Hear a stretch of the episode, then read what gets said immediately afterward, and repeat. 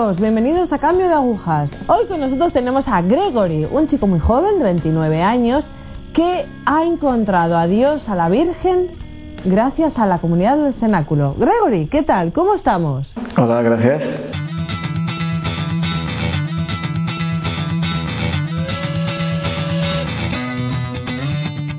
Gregory, bueno, pues a ver, cuéntanos un poco pues tu niñez, tu infancia, tu familia, quizás, si quieres decir algo. Entonces, yo soy español, nacido en Madrid, ¿no? Y, bueno, ¿qué pensar? Pienso que cada, cada persona ha tenido momentos particulares en su vida. Y yo pienso que el momento particular de mi vida ha sido la niñez. Porque enseguida he nacido herido y abandonado, digámoslo así. Yo nazco en Madrid sin, ya sin papá y con una mamá muy enferma. Y alrededor más o menos de los nueve años mi mamá muere. Y muere, va al cielo y me quedo huérfano. Es sin ninguno. Y me acuerdo que esto crea en mí muros, piedras, tantas cosas que no me hacen ver, no, eh, me hacen ver, no me hacen expresarme como soy, lo que siento y el dolor que tenía dentro. Me acuerdo que incluso cuando murió mi madre ya no lloré. Entonces ese ya era un signo es un signo de mi dificultad a expresarme y hablar de mis cosas, de lo que llevo dentro. ¿no? no tengo pocos recuerdos, sí tengo recuerdos muy bonitos con mi madre, donde jugábamos, donde hablábamos, donde era educado, donde, pues sí, una vida simple, ¿no? pero también tengo muchos momentos que han sido difíciles ya desde pequeño y que no he sabido afrontarlos o no he sabido a lo mejor compartirlos o ponerlos en, en su sitio lugar. Tantas veces eso ha quedado dentro de mí que me, me, he sentido culpable de todo lo que vivía alrededor mío.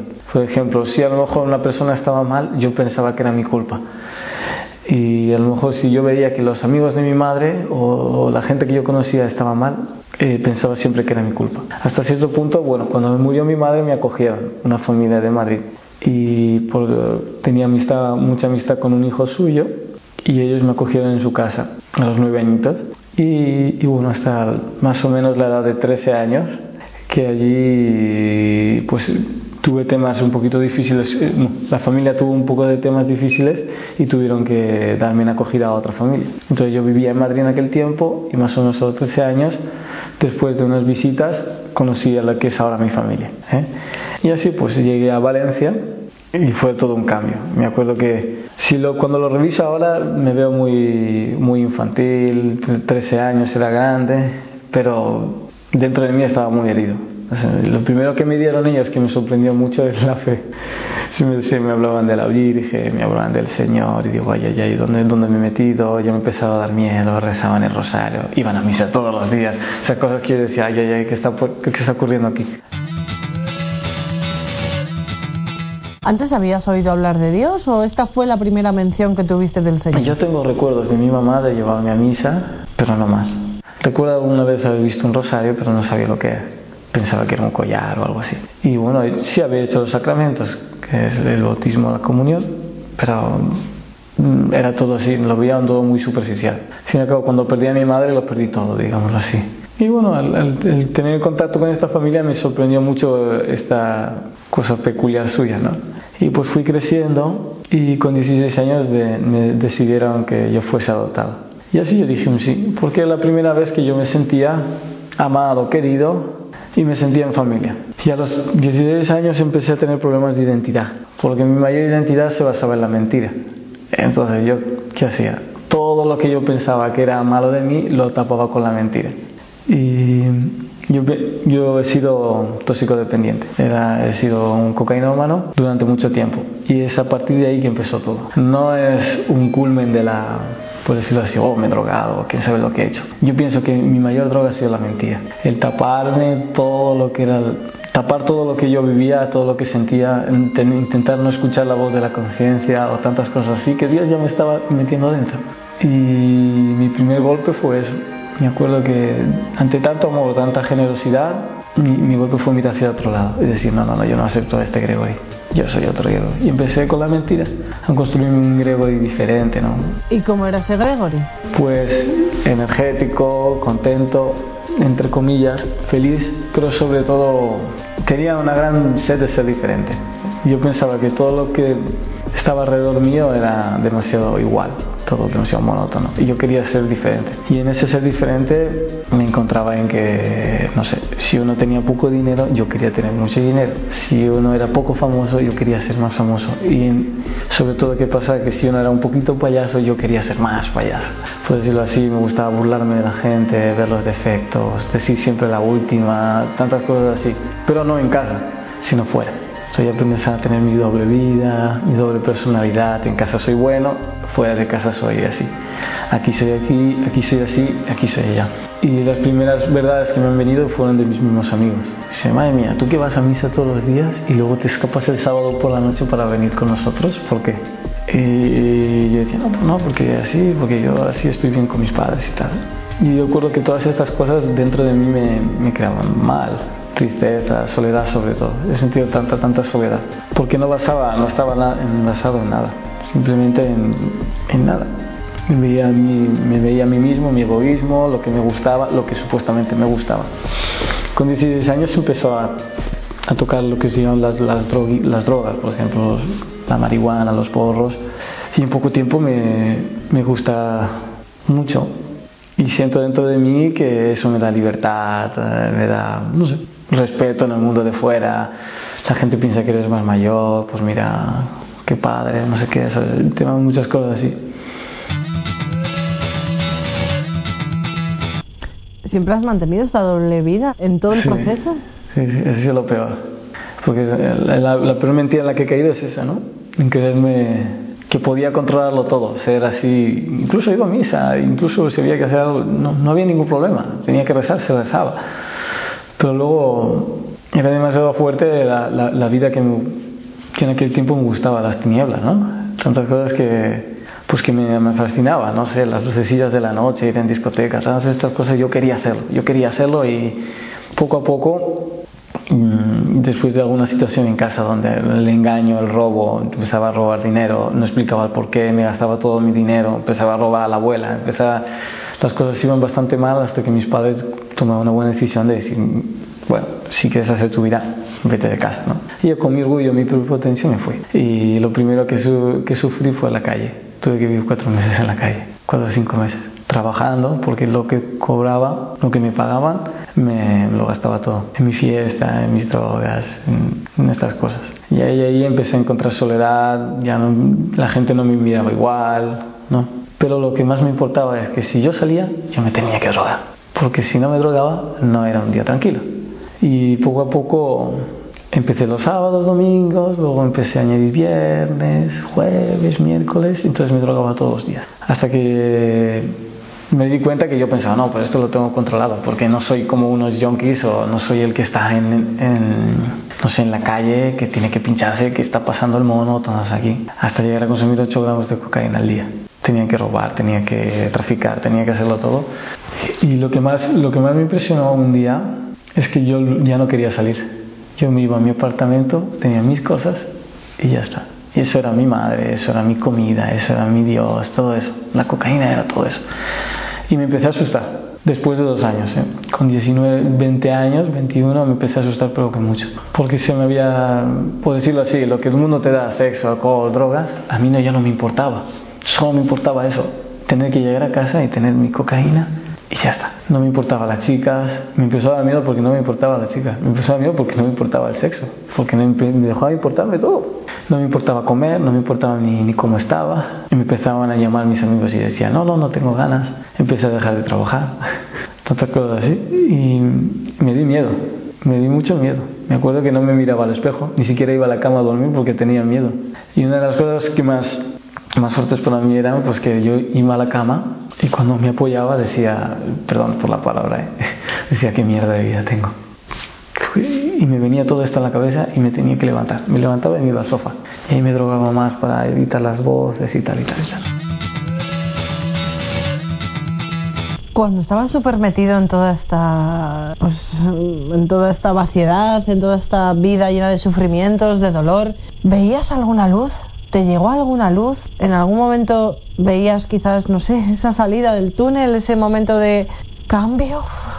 Pues cuando tenía 22 años me quería suicidar. Y esa misma noche llamo a mi madre o le envío un mensaje. Ya me. Pienso que no tenía casi dinero para...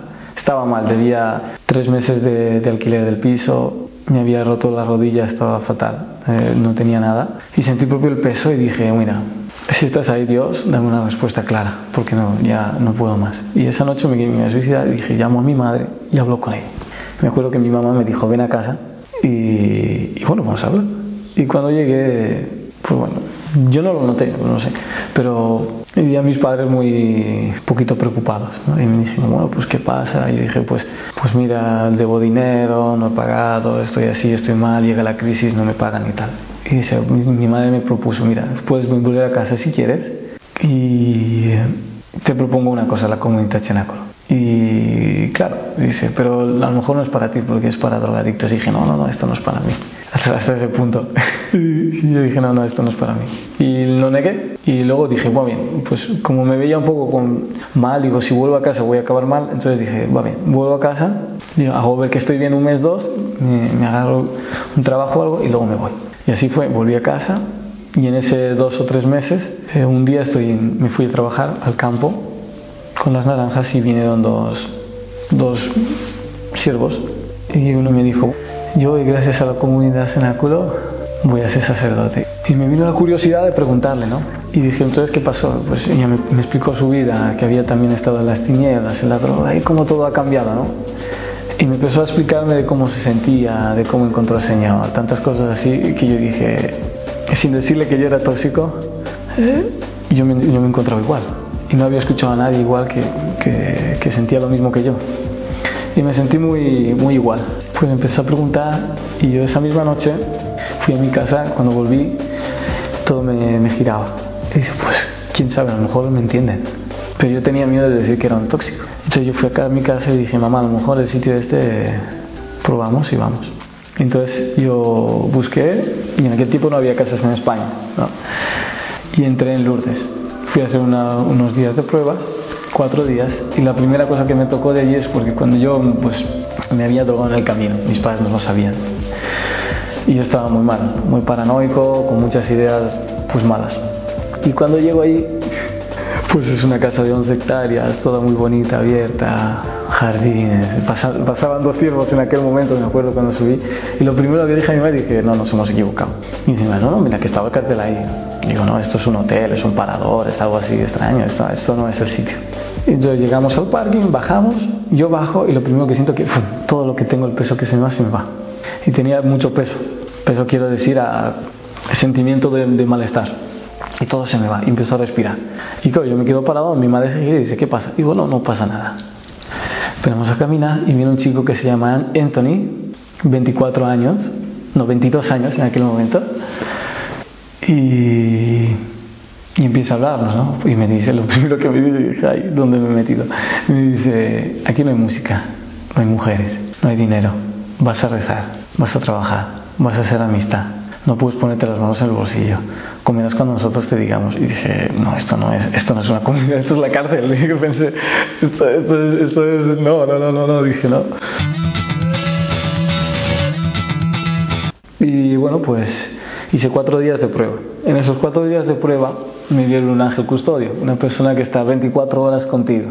24 es 24 horas, no es 24 horas duermes en la litera, tú duermes arriba, él duerme abajo. La primera persona que ves es a él, te acompaña a la capilla, te acompaña al baño, te acompaña a todos lados, te acompaña a todos lados. Y entonces yo decía, madre mía, esto es un poco pesante, ¿no? Y siempre hablas con él, no tienes casi tiempo libre porque tienes que estar siempre hablando con él y te pregunta ¿y cómo estás? ¿y qué te pasa? ¿y qué te pasa por la cabeza? ¿y en qué piensas? y mira que lo has hecho mal esto, mira que a lo mejor puedes callarte cuando te digan algo y ¿cómo, cómo, cómo es esto? yo claro, entré entre comillas, diciendo que yo era de experiencia, que no me había drogado, que no me había hecho nada y que yo estaba solo por seis meses para probar un poco si me gustaba la cosa, sí o no. Y siempre me tocaba de este chico que es 22 años como yo, él reconocía totalmente que era débil y que había caído en la droga y que si no estaba ahí se hubiera drogado y hubiera hecho daño mal. Y a mí me tocaba mucho decir esto porque yo tenía también 22 años cuando entré. dije, ¿cómo puede ser que este chico me esté dando lecciones de vida, sabes? Y lo que más me tocaba porque era capaz de decir la verdad a modo abierto. Me había dicho todas sus debilidades ¿eh? y yo las había visto también, pero él no tenía miedo a reconocerlas. Y bueno, pues después de un camino así con él, Estuve un mes con él trabajando todos los días y ya poco a poco fui caminando la comunidad con tres pilares básicos, ¿no? La oración, el trabajo y la amistad. Una amistad verdadera, ¿no? Donde a lo mejor fuera todos mis amigos era todo pues, oye, decirle algo, mira, he perdido a mi novia, o me ha dejado esto, o me encuentro mal, no te preocupes, ven conmigo, vamos a beber, vamos a drogarnos, o vamos de fiesta, y todo se te pasa. ¿no? Pero cuando había dificultades, pocos amigos tenía allí. No tenía nadie que me escuchase, que me amase, que me amase así, y en comunidad lo he encontrado. Y una de las cosas más importantes que he encontrado ha sido el Señor. Y lo que he visto enseguida en comunidad es que he tenido que amar tanto mi vida abrazarme a mí mismo, abrazar tanto mis pobrezas y el darme cuenta de que es, es, es normal ser débil y es más bonito. Es más bonito ser como soy, por ejemplo, orgulloso, prepotente, eh, con falta de caridad, cuando soy poco eh, servicial a los demás. Y hoy sonrío a la vida porque estoy, amo mi vida así como es. Y no me siento llegado a ninguna parte, todo lo contrario, estoy en camino. Estoy en camino. Yo pienso que el Señor ah, con paciencia me he ido trabajando, porque no ha sido fácil. No ha sido fácil, sobre todo, aceptar lo que me viene dicho.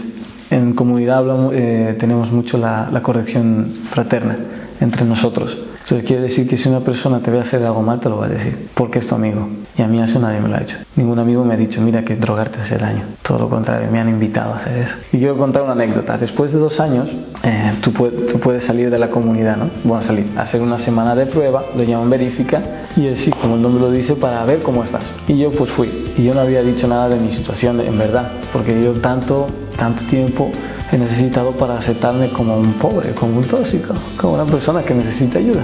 Y muchas veces me he puesto en la, otra parte, una persona que ayuda, que da sonrisa, que le echa ganas en lo que tiene que hacer. ¿no? Entonces yo no dije a la comunidad nunca esto, ni a mí mismo. Y llego a casa y me voy un día de fiesta, pensando de ser fuerte. Y pues como una no, un día, una, una cena, y le fui capaz de decir a las tres primeras veces que me querían servir alcohol no, pero a la cuarta no pude y me acabé emborrachando y caí fuerte, caí muy fuerte, porque no me vi muy, no me vi bien y fue un momento duro. Yo llego a casa, yo me fui de casa un jueves, me acuerdo, a las seis y media de la tarde. Llegué un viernes a las diez y media de la mañana. Había hecho pues alguna travesura, no me drogué, pero claro, yo había recaído en algo, en comunidad no bebemos alcohol. Entonces, ¿por qué yo tengo que salir y volver a...? Entonces me vi otra vez igual, en comunidad de una manera, fuera de otra. Y me hizo mucho daño. Me acuerdo que yo llegué y mi madre pues lo pasó mal. Y me dijo, oye, ¿qué pasa? Dime la verdad. Y dije, hay una cosa que te tengo que decir y que a nadie se lo he dicho. Yo soy tóxico. Y le empecé a decir todo. ¿Y te acuerdas cuando yo me escapaba? ¿Y te acuerdas por qué yo gastaba tanto dinero por esto? Y bueno, lloré un poquitín, acepté, pero luego me encontraba mucho mejor. Y lo que yo pensaba que iba a ser una piedra de escándalo, que ya solo me hacía falta que me la pidaran mis padres, fue todo lo contrario. Fue un abrazo y fue misericordia. Y yo me acuerdo siempre las palabras de mi madre que me dijo, gracias porque hoy puedo entender. Y menos mal, hoy puedo entenderte, hoy te conozco más. Y si han valido la pena dos años para que tú, bueno, salieras, recayeras, pues vale la pena, vale la pena, vuelve, vuelve allí. Y yo también, pues volví y no, ha sido fácil para mí reconocer a los sacerdotes, reconocer a toda la gente de allí mi situación, que había mentido, que no era el griego y que, que era todo diferente. Pues ninguno me ha juzgado todo lo contrario, me agarro porque yo estaba en aquel tiempo, estaba haciendo algunas responsabilidades grandes, cantaba, llevaba un coro y tal, tal. Digo, ahora me quitan de aquí y me llevan, no sé, en Croacia a picar piedra porque tengo que ganarme, tengo, que, tengo que pagar todo lo que he hecho, ¿no? El engaño. Y todo lo contrario, nadie, nadie me ha juzgado en comunidad. Todos me han abrazado y he dicho, menos mal, menos mal que has abrazado tu vida Gregory, muchísimas gracias. Jo, se nos acaba el tiempo, me da una rabia. Yo quisiera que les dijeras algo a los jóvenes que nos están viendo ahora. Mm, andan igual de perdidos, igual de inmersos en, ese vacío, buscando o consolándose con sustancias o con alcohol o con mil impurezas. No sé, diles, diles aquello que te nazca del corazón. Yo siempre digo que hay que ser buenas personas, pero si uno no siente felicidad en su corazón es por algo. ¿no? Y yo la encontré en comunidad, pero en comunidad me, ha ayudado a encontrar a Jesús, a Dios, pero no un Dios así, no sé, de libros, de evangelio, sino algo más carne, ¿no? Entonces, el, que esté en la situación de la tristeza, que se pregunte por qué y si realmente le gusta. A mí no me gustaba ser triste. Y si encuentras, pues yo pienso que en, Jesús está todo. En comunidad dicen, a la gente de fuera dice, no, es que a vosotros os han hecho la cristoterapia. No es verdad, Cristo no es una terapia. Cristo es hombre y existe. No es una ideología, no es filosofía. Cristo es, Cristo es alguien que, Jesús es alguien que cura, que si tú le hablas te responde. Y yo cuando estaba desesperado que me quería quitar la vida, me respondió. Yo viví desde ese momento cuando estaba propio en el profundo de mi pecado, en lo más, lo más, en la escoria misma, Cristo me escuchó y Jesús me escuchó y me dio una respuesta clara. A lo mejor yo no la veía, pero me dio una respuesta clara. Entonces, en que esté en la tristeza, que se pregunte y que grite al Señor, que tiene todas, tiene todas, todas, todas, todas, todas sus razones para gritar si se siente desesperado, pero que lo haga. Y me da mucha alegría, me da mucha alegría sobre todo también decirlo que veo a gente que cambia a gente que viene con mono, a gente que le duele los huesos y resucita, a gente que está metida en el mal y en pocos meses lo ve rezando. Y te es ejemplo, ¿eh? Y no es fácil nuestra comunidad, no es nada fácil. No es nada fácil levantarse a las seis y lo primero que tienes que ver es ir a, ir a rezar. Y rezar rosario y haces adoración y acabas de comer y tienes que hablar con una persona y vuelves a rezar otro rosario y acabas de, de, trabajar y vuelves a rezar otro rosario y luego te exigen que leas que leas, que te instruyas. ¿En qué? En la palabra de Dios que Dios te está hablando. Tantas cosas, no es fácil, es un movimiento difícil, porque tienes que ir a contracorriente. Pero yo siempre he querido ser diferente, ¿no? Y eso es lo que pensamos Yo siempre quiero ser diferente. ¿Por qué no así? Lo he probado todo, todo, todo, todo. El sexo no me ha dado nada. Las mujeres no me han dado nada, perdón. La, la discoteca no me ha dado nada. La droga menos aún. Jesús me lo da todo. Soy un hombre de ser, no de tener. Soy paciente, soy más soy bueno, soy orgulloso, pero, soy, un hombre de ser. Basta esto de tengo, tengo, la, tengo la PlayStation, tengo el coche, tengo una novia, tengo, tengo, tengo, nada, basta. Tengo dinero, tengo dinero. Ay, me han quitado todas mis seguridades y se me ha quedado eso. Lo que sabes. Entonces yo estoy contento, ¿eh? estoy muy, muy, muy contento. Doy gracias a la comunidad, Madre Elvira, a Dios, que me ha llamado. Ha habido un, carisma particular, que lo sé que no es fácil. Y yo lo, lo, vuelvo a decir mil veces, no es para mí fácil. ¿eh? No es para mí compartir una habitación con 20 personas. No es para mí fácil compartir todas las cosas y tener que siempre sacrificarme por otro. Pero veo que dar, el, no el 100, sino el 200% de mí mismo. Porque es una vida de entrega. Gregory, gracias. Gracias por compartir este cambio, tan cambio, tan cambio con nosotros. Gracias.